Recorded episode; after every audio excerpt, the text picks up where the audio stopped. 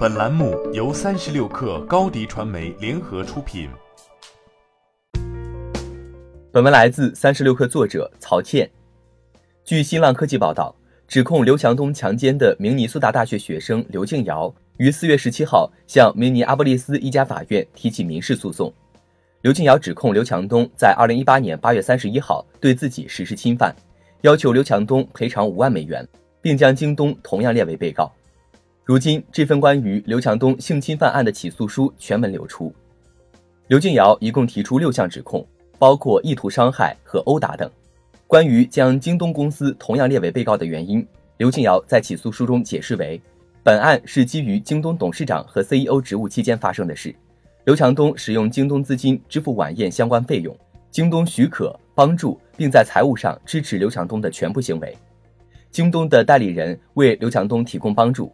与此同时，京东员工协助刘强东在豪华轿车中实施侵权行为。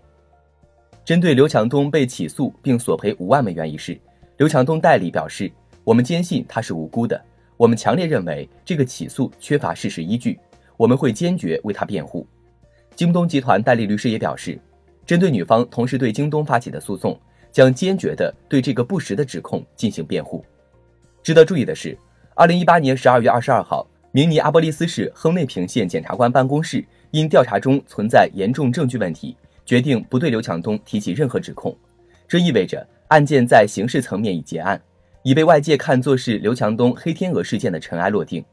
如今，随着刘静瑶的起诉，案件也开始呈现出不为人知的另一面。截至发稿，京东盘后股价报二十九点八九美元，略微上涨百分之零点一三。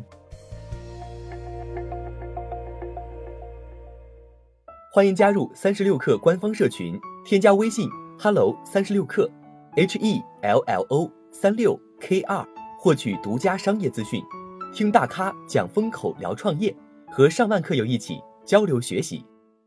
高迪传媒，我们制造影响力。